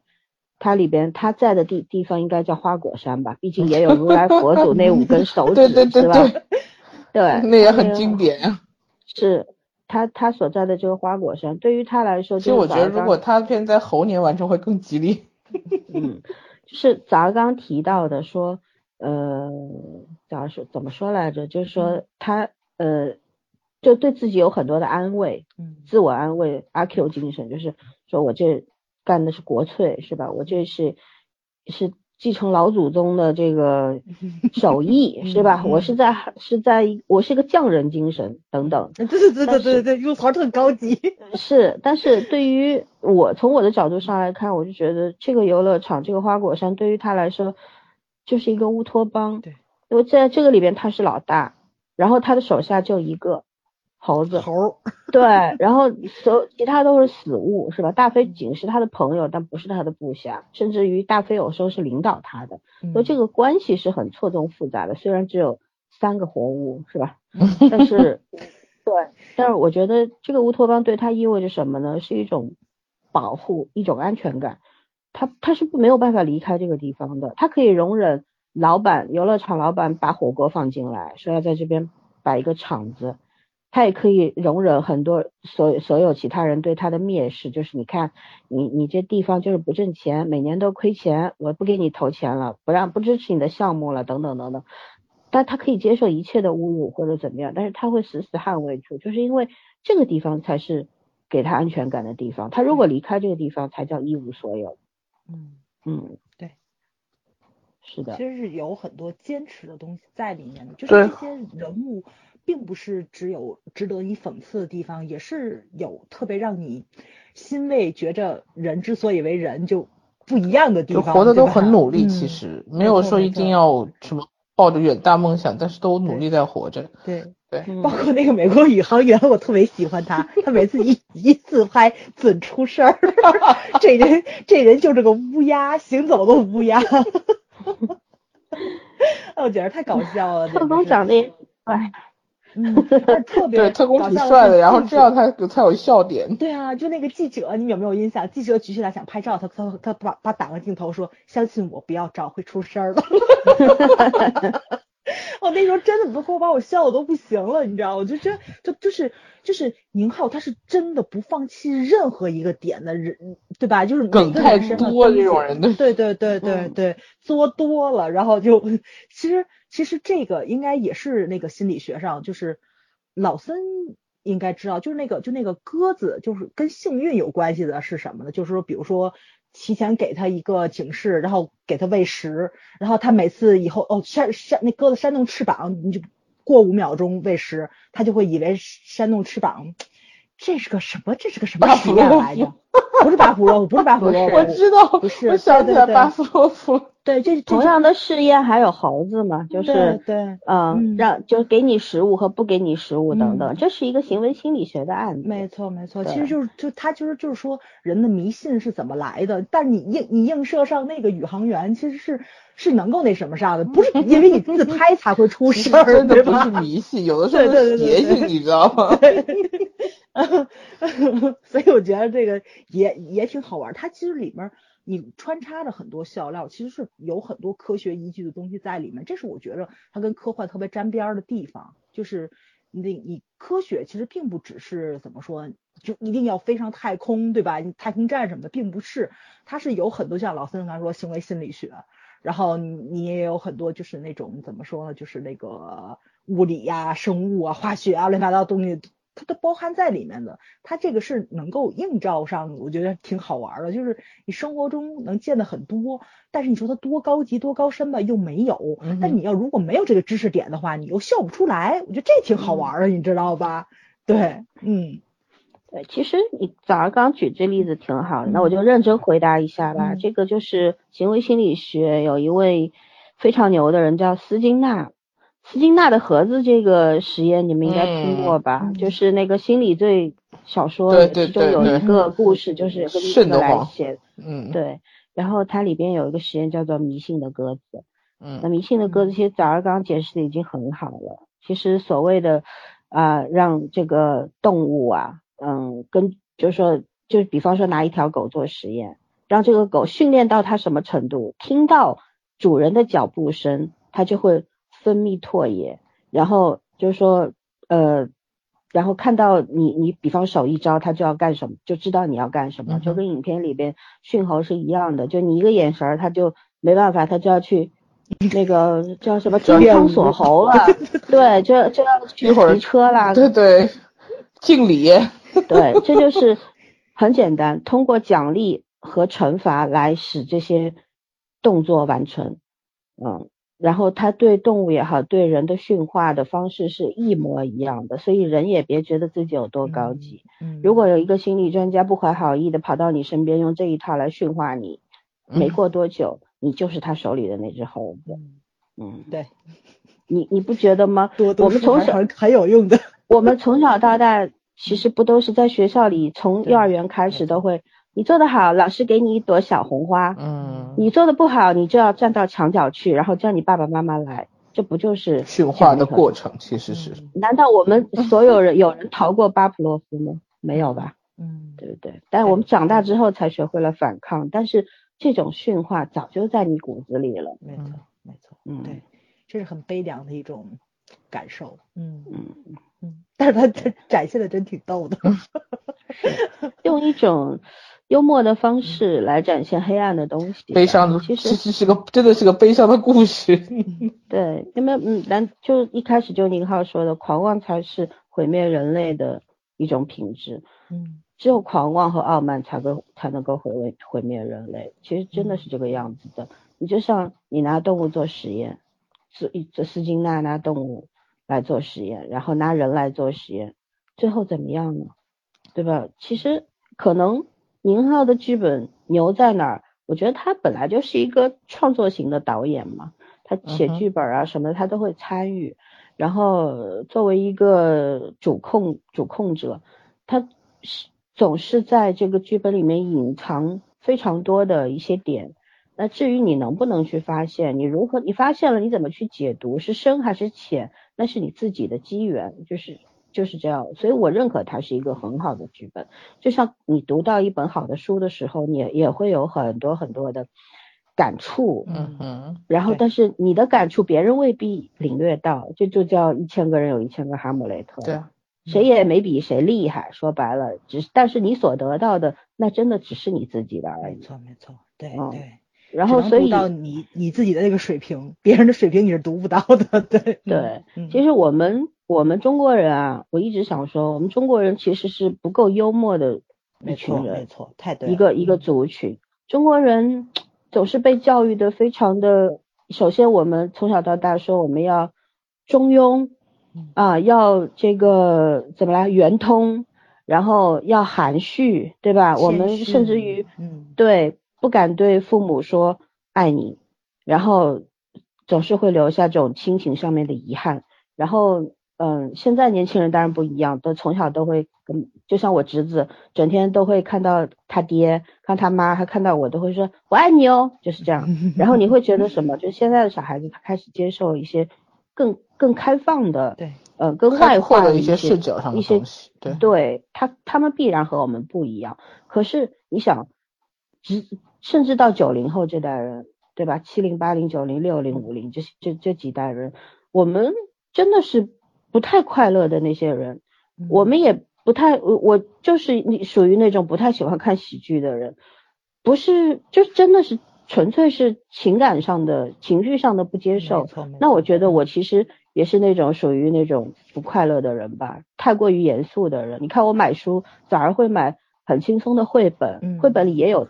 大天地，对吧？但是我从我的本身来说，我就不接受。对对对对，对我我会去看一些人文社科类的东西，去了解世界的以前的世界是什么样什么。但是这往往会导致我不快乐。我甚至有的时候看一些作品，一一些影视剧，大家都笑得前仰后合，我都觉得有什么好笑的。但是当我当我想到我。脑子里反射出我有什么好笑的时候，这句话的时候，我对自己有一种警惕，我就觉得我其实要比别人在这方面更可怜一点，因为别人可能在这个当中觉得思考获得了快乐，但是我我我没有，但思考是后面的事儿，对呀，嗯，笑的人也会思考嘛，这倒也是，笑完再思考，先笑，对，是是一种情绪上面的表达，可能我要略逊于很多人，所以说我觉得。而像我这样的不快乐的中国人太多了，过于严肃，嗯。嗯，没有幽默感，然后就就怎么说呢？就会我们就很难创作出那种嗯很高级的喜剧作品来，是真的。就像以前我们九十年代的时候很喜欢《我爱我家》，嗯，是是我们我小时候一点都不觉得它好玩啊。但我突然发现他很好笑。对我，我到将近三十岁的时候，我再去看的时候，我就觉得他很好笑。为什么？你有生活了，嗯，你其实就是你懂事儿了，然后你才能够去明白这个台词里边隐藏的一些呃荒诞的东西，一些心酸的，但是他们用可好笑的方式来展现给你看了，嗯，所以我觉得喜剧喜剧这种形式的存在本身就是一种。很伟很伟大的发明，我觉得就是他他对他他可以安慰你的，嗯嗯，是的。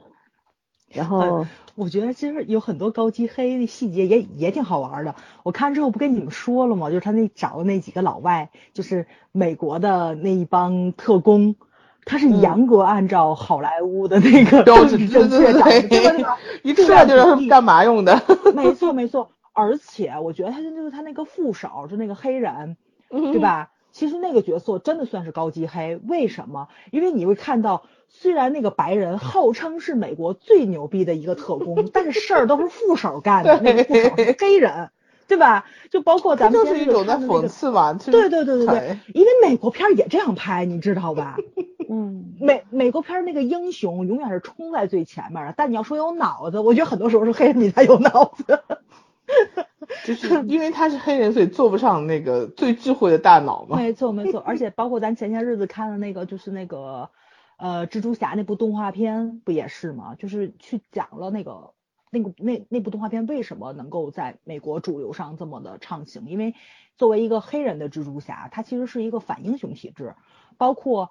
黑豹为什么这么火啊？对对对，我一要我我抓五分钟啊，我就一定长话短说，我说一下黑豹。虽然我自己也吐槽我不喜欢看，但是我不喜欢看的原因是因为东西方文化不一样。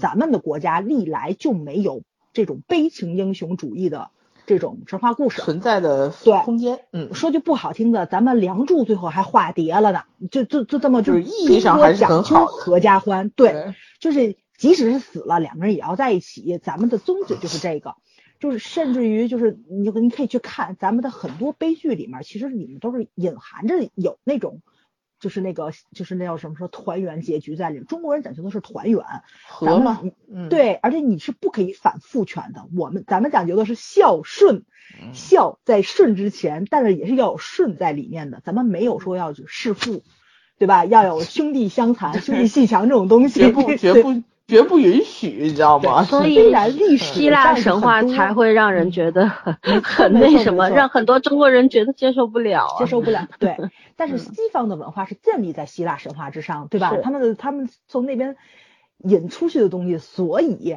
黑豹它是一个 黑人团体讲了一个白人故事，这个东西特别的讨巧。它是既满足了，这这也不说满足，我觉得它是满足了所有美国那帮移民圈，你不论不论是白人还是移民过来的有色人，避嫌嘛，种族歧视的对，所以那部片子是十分政治正确的，符合人家价值观的，所以人家提名了十七项，是十七项吧？奥斯卡十七项，对对对对对对，我就不知道为什么会提名这么多。对，虽然我不喜欢他，我吐槽他，但你不能说他不是一部优秀的作品，他符合人家的社会价值啊。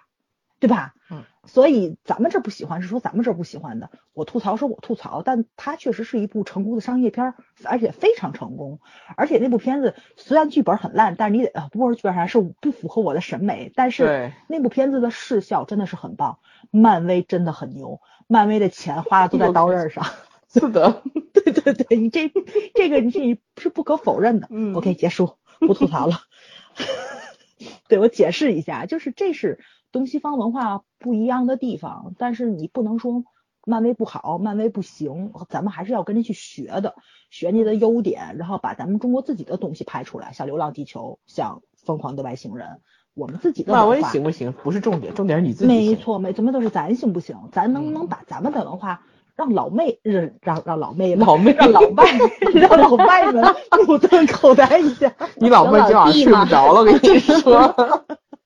对对对，就是就是因为他很多就对吧？因为一直在讲文化输出嘛，咱们已经接受了被美国的个人英雄主义洗脑了。咱们这一代人讲究个性，讲究独立，但是咱能不能把咱们的集体主义、咱们的牺牲精神，然后咱们的包容合作的这种精神，让他们也学一学，这是很重要的一件事情。但是我觉得这两部电影可能都做到了，这是我特别喜欢的一个最大原因。这是一个本土的文化输出。但是我说我没想到为什么大家给打这么低的分儿，你知道吗？今年过年没有想到，竟然都是本土的作品，而且是真的很不错的作品，不是靠刷分起来的。没错没错，对。为什么大家都会打那个这么低的分数？说明我们要求太高了。不是，读者影评那天推了那个就是《疯狂的外星人》，作呃作为影评的专业人士，他们肯定是赞美的更多一点嘛。其实很多影评人都给打了。七八九分这样的高分，但也有打一二三分的，就是他们也分了两派哈。嗯。然后当时读者影评在那篇帖子后面写了一句话，我我记下来了，我觉得这句话特别好，叫一边唱情怀已死，一边还在厚古薄今，到头来两头空。嗯。哎，很贴切哦，是这样哦。嗯。那但是我我我觉得这个事情只是当下的一种状态的一种描述吧，以后会变的，因为人都是在不断的。进步当中的对，能你我我觉得，即便是有一些进步，不一定都是朝前看的，有时候也朝后看。嗯，我我我希望大家去理解一下这个。对，那天看听了一个讲座，就讲人类文明的发展真的是一件好事情嘛。所以我最近一直在想，人类文明往前发展真的是好事情吗？嗯，咱们没后看不到了。就五十年吧，抽签也抽不上嘛，没机会，我们也回不去了，就不抽签我们也回不去了，这条路只能往前走了，是不是好事情？只有我们死了以后才会才会知道。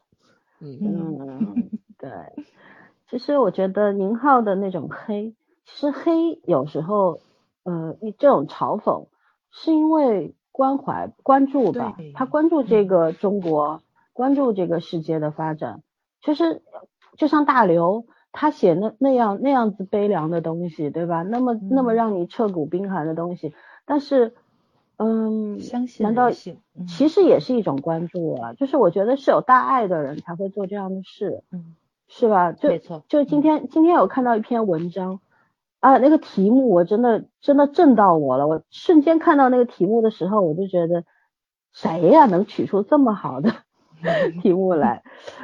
呃，我想一下，这个题目叫做“冷漠是一场瘟疫”，就是，回头我把帖子转给你们看看，写的特别好。然后，冷漠是一场瘟疫，其实也是在讲人和人之间的文化和文化之间的那种呃产生了巨大的隔离，不是隔阂，隔阂一直在，但是那种隔离就是互相不关心了，不关注了，就随随随你便吧，就是那种你爱咋咋地。就这世界上真的有一天到了这种程度的话，人和人之间到了这种程度的话，可能你真的生不如死了。你现在所有厌弃的一切，那时候都没有了，对对吧？你现在会嫌这个烦那个烦，嫌嫌有人关心你都多余，可是有一天这些东西都没有了，换换来的只有冷漠的时候，你怎么办？对吧？我们前面开录之前还在说，我说我说昨天讲《流浪地球》，我我忘了说一个点，我说你看到了地球要逃亡的那一天，就是我们现在所有在乎的一切，我们所有抢的那一切都没有任何意义的时候。那才叫绝望吧，嗯，是吧？因为人为什么活着呀？人活着不是为了什么抽签进地下城啊，那个是产生了结果之后无奈的选择和被选择。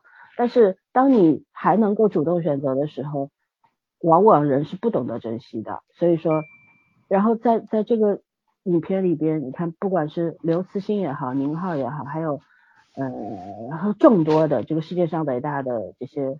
创作者也好，我觉得这些人都是有大爱的，没有大爱是写不出这样的东西来的。用只是他们用不同的方式，有些人是用热爱的文字，让你看的心潮澎湃，对吧？感动至深。但有些人会有一些又又一些冰冷的笔触，让你去唤醒你，然后刺激你，就各种各样的方式吧。但是就是因为有这些人在，你才会觉得其实。人间是值得的呀，没有什么不值得的呀，对吧？对对对对，是，嗯，对。其实我们每天都会面对那种非常总总会看到一些丑陋的东西吧，有深有浅，有些丑陋你接受不了，辣眼睛的太辣眼睛了。但是有一些你你觉得你你甚至会给他解释说不都这样吗？嗯，对吧？不都这样吗？不都这样其实就是一种妥协啊，因为你认可他的存在了。你再也不会去反抗了，对，是吧？嗯嗯，所以我们我其实是需觉得我们我们中国人是需要刺激的，就是我们不是干不了。以前小时候从小到大听过一句话，说中国人是一盘散沙，但是一旦有真的事关到国家命运的时候，嗯，就马上就拧拧成一股绳，这大概就是这个民族的特质。但是就我们就像。回到影视作品上来讲，我们真的拍不出好的东西吗？我觉得也不是的，只是只是因为我们散漫惯了，傲慢惯了，狂妄惯了，然后不太懂得自省。可是，嗯，那个 先人们怎么说的？那一日三省，对吧？我觉得这些作品的存在就是在提醒你，你要反省一下，你现在生活的状态真的好吗？嗯，然后，对，你。你如果觉得不好的话，你真的有能力去改变它吗？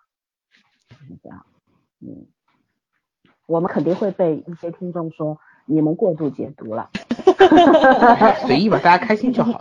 对对对。可是可是我觉得无论何种解读，其实真的只是你自己的，对，属于你非常呃，就怎么说私人的东西吧，就是。嗯嗯，然而我们我们要也要透过表象去看实质，就是为什么有的人会过度解读呢？他们为什么能做到过度解读呢？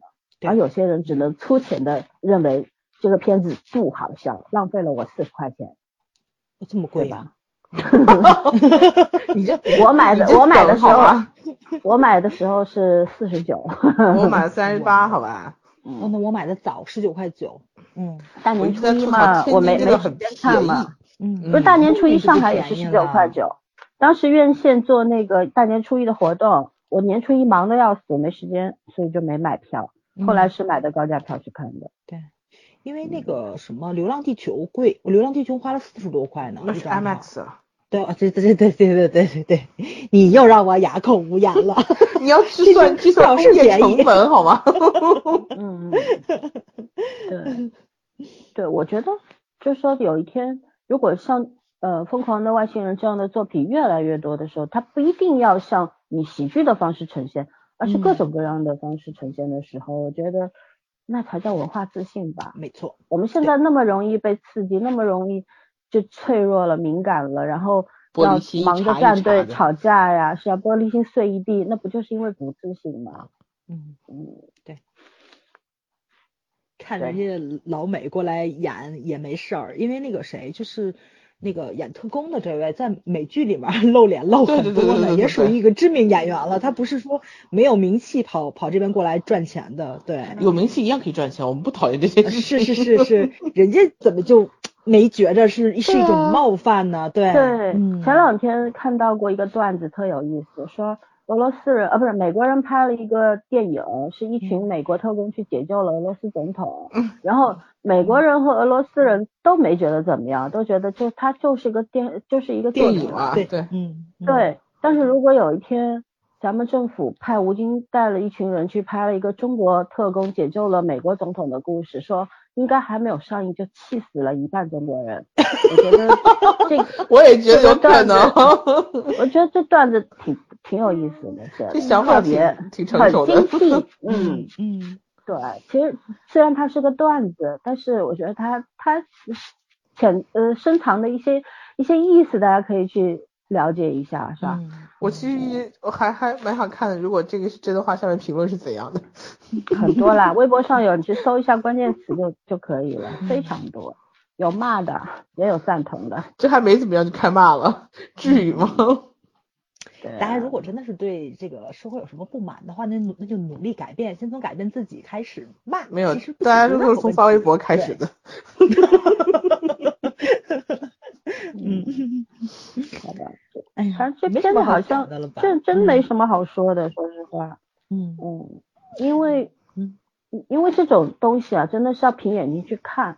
你看到的还不一定一样，对吧？应该是不是说不一定看到的肯定不一样。对，没错。所以说还是自个儿看去。我们其实今天也就是谈了我们自己三个人粗浅的看法。嗯哼。嗯，我觉得如果到我们到六十岁再来看这个作品，可能会有点不一样。一样。或者说，嗯，到四十岁以后也不一样。哎，我也觉得这个片过十年再看。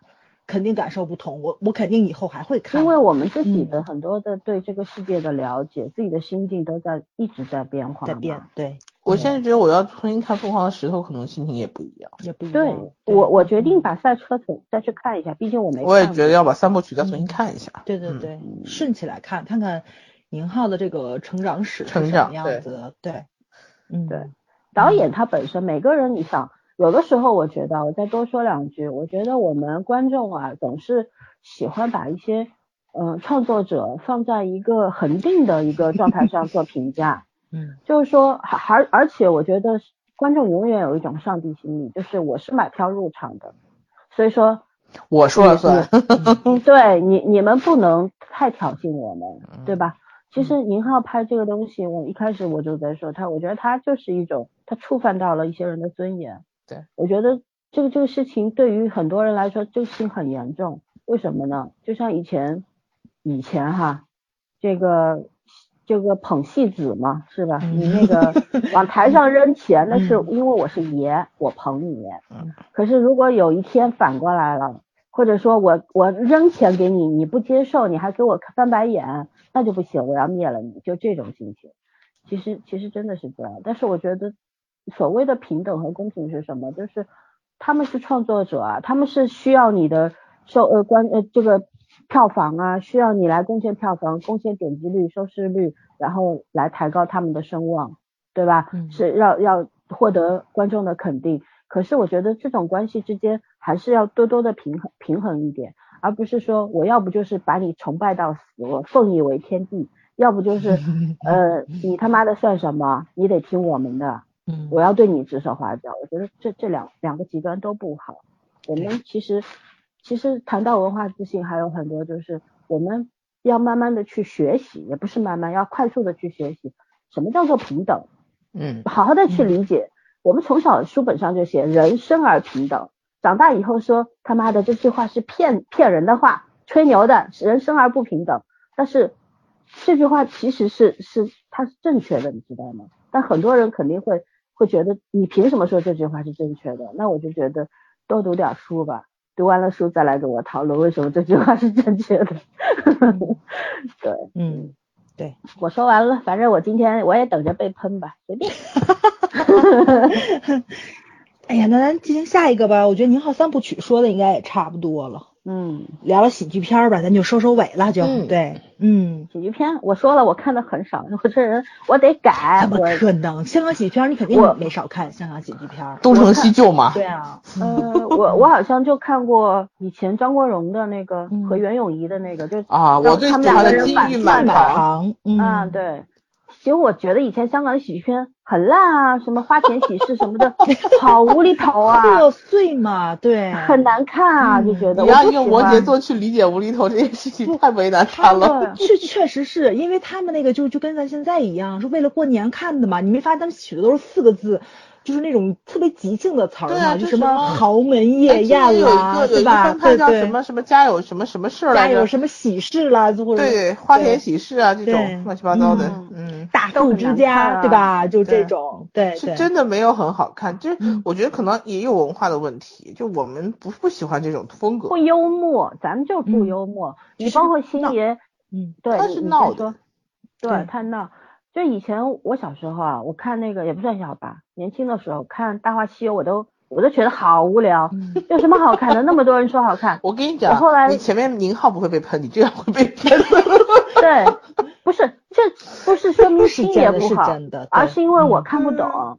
我觉得我小时候，我小时候过于严肃，你知道吗？我就会，我就是就是不喜欢这种东西。但是有句话怎么说来着？说你小时候看不懂周星驰。你长大了看周星驰作品，你会哭？我也没有，就是这样。那我哭倒是没有了，但是我也感觉到了周星驰和宁浩身上有很共通的东西，就是对，就是那种暗黑，他对于这种代的一个理解，对，嗯嗯，很。但是我真觉得，就是还是很也是很多人没有看懂周星驰。嗯，我是看不懂的，我承认，嗯，我一直看不太懂。嗯，其实他他有很多就是那种。怎么说呢？就是很莫名其妙的台词，其实是特别特别市井的那种诗意。嗯嗯，就是他也是个浪漫的人，浪漫的人。对对对对对，我觉得星爷是个浪漫的人。对，嗯。然后比如说，就也星爷拍的那个外星人系列，就是那个谁演的女儿的那个。对对对对对，你看到就是父子两个人在这么艰苦的条条件下，就他对女儿说的话，其实是是。表达他对这个世界有希望，热爱这个世界的，就这就这种东西是怎么说呢？就是呃，《流浪地球》对吧？《流浪地地球》里面小说里面说那种东西，转天要把这个话跟孩子说，因为就是当你抛除开这个身份地位跟金钱的时候，希望是人最宝贵的一个品质啊，或者说是。怎么说呢？你就你应该保留下来的东西，对对对，最有价值的东西，对。但是我觉得星爷的那个电影里面其实是有这种东西的，他所有的小人物在最最底层的时候，所有的人都没有放弃过希望，对，这是特别让人感动的地方，对，嗯，对我我以前我爸跟我讲过一段话，我一直记着。我爸说，我们大多数的人啊是来红尘中打滚的，嗯。然后呢，有些人就是那些很杰出的人，他们是来游历红尘的。但像周星驰这类人，他们是来游戏红尘的。嗯，就是这就是旅游和旅行的和修行的区别嘛。嗯嗯，家老头还是有点文化的，我就觉得。你终于不黑你家老头了，这也是个成长。对，其实我觉得人真的会变。就像我，如果搁五年前《疯狂的外星人》，我肯定不会买票进去看，即便有黄渤，我也不会去看。但为什么现在会？我也可以举个例子，就是我今天快天亮的时候做了个梦，我还写在朋友圈了。我说我我梦见我在陪家里的几个长辈打麻将，然后呢上家出了出了一张牌，我说你打的是什么？因为这副麻将牌是用食物做的。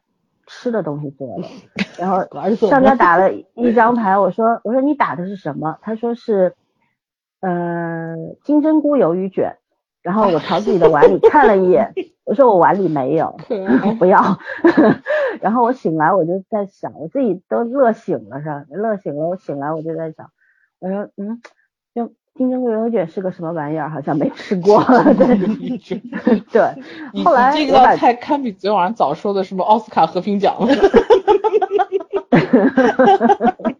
对，他不是诺贝尔啊，奥斯卡和平奖。对，奥斯卡。好经典。然后真的，你知道后来就朋友圈有好几个人他会说，他说你这个你变了，你知道吗？我就我就琢磨，为什么说我变了？哦，难道是因为嗯我对？其实不只是你看到的那一个朋友，还有好多我我熟悉的很多的朋友说你变了，他们也后我后来就在我们那个朋友的群里说为什么变了，我自己也在琢磨。后来我朋友说就说，那你这个人年纪越大越有趣，你小时候不太有趣的，就是十几二十岁的时小时候候是一个不过于是严肃的。其实我觉得不是你小时候不够有趣，是小时候你同龄人还理解不了你。对，但我也觉得，就是有的时候你自我是会有一种嗯觉察的，就是你好像你心里防备的东西，它可能越来越少了，或者说你防备的东西没有少，可是你愿意相信的东西越来越多了，嗯哼，嗯，然后你努力的想要让自己快乐起来，嗯，因为我们离死亡越来越近了，抽签也抽不上，还是开心点吧。这话一定要一定要我也反复强觉吗？哎呦，这个抽签的梗过不去了，对呀，对，说实习习呀、知道吗？你这需要跟大刘写封信沟通一下，怎么能抽上签关于？弃的人，我对呀心里怎么难受着呢单身狗呢？你说说，还不让我们延续后代，机会都没有，还不让抽签。嗯，好，反正就这么着吧。嗯，还有要说的吗？哎呦，没有要说的夸一夸以前的香港那个你夸你夸，团队吧这任务就交给你了。对香港我除了那个什么 叫什么来着，嗯，嗯，哎，我刚说的那片子之外，嗯我就觉得其他的都还好了。啊，因为香港的片子它以前都是二三十天就出部电影，我觉得这个挺可怕的，这个是对吧？因为因为呃，我我印象中应该当年 BBC 还是哪里啊，还去香港拍纪录片儿了嘛，就是因为他们那边成片太快了对，就是哎，编剧都。都不写剧本儿，哪来的剧本儿？因为你看啊，咱现在聊聊流流浪地球，聊这个这个这个这这这个疯狂外星人儿，这都出了多少版的，对吧？多少个联合编剧，然后一帮人在那开会，然后出剧本儿。你想想东成西就怎么来的？那是因为投资人都要宰了墨镜王了，没有办法，对吧？你你得变出来一部，就逼着他成就了他史上唯一一部 这样混乱的片子。啊，对，而且我，那而且我印象中这片好像拍了十七天，这是个什么概念？我觉得就是一群一群明星在群魔乱舞，现在看。那个我正好在抖音上看到了，就是 BBC 去采访，就是东成西就，当时采访的就是古天乐，是有古天乐吧？有古天乐吗？没有没有这没有没有怎么有古天乐没有呢？啊我啊，不是不是，嗯呃不是不是原那个叫什么？不是古天乐，那个男的叫什么来着？就是抖音上面有这，不是不也不是梁家辉，是音谁啊？对，抖音上有个视频，就是他专门会放一些就是以前一些呃幕后花絮啊什么的，嗯就是嗯当时那一段 BBC 去采访是不是东成西就吗？难道反正采访的是古天乐，嗯，好吧，那东邪西毒，是东邪西呃不对，也不是，东邪西毒也没有他呀。反正采访的就是古天乐，反正然后呢、嗯就呃就是讲的就是他们怎么拍这个片子，虽然那个那个视频只有四十几秒吧，但是也挺好玩的，抖音上好玩的挺多的，大家可以去关注一下。对对对，嗯，就是美国人天天讲八小时工作制，然后会觉得咱们是工作时间长，跟香港比，他们有时候是 三十三十六个小时、四个八个小时，就一直在拍片。咱们已经不是八小时工作制了啊！嗯我可以很负责任的告诉你，咱们现在已经不是八小时工作制了。对，但咱这肯定不是，咱早就不是了，对。所以那个香港，我觉得他们真的是挺传承，的你知道吗？对对，包括那个谁，就是那个杜琪峰，对吧？虽然银河印象现在很挣钱，但是银河印象一直是拍一部挣钱，再拍一部不挣钱的，也是一个骨骼清奇的一个公司。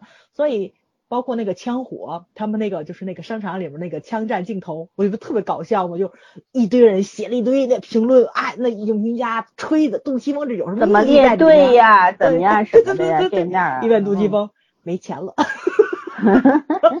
对，想起来，那插个花，突然想起那天晚上早上看这个《妻子的什么浪漫旅行》第二季，我说，哎，呦你家张智霖，他就说，嗯，又没钱了又。没钱了，对对对，两口子肯定是又 买包包没钱了。对对对，最近钱花的不趁手，所以我们接个综艺吧，就这种感觉。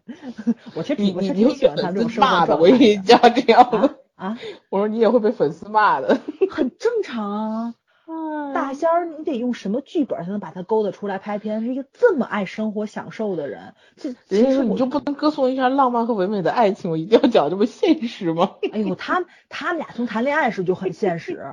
我真觉着啊，就是大家别把这帮女生们想的太过于那个什么美好，对对对，就就比如说咱们上次订去旅行，你不没去吗？你给我们订那酒店，你知道我为什么很满意吗？因为经常听说大仙在那边给亮亮买鱼丸吃，但是没有偶遇啊，那鱼丸那家很好吃，嗯，那地方我没吃过，好吧，所以所所以就是。咱们最好也向人香港市民学一学，就是市场里偶遇刘先生已经习惯了，淡定一下好不好？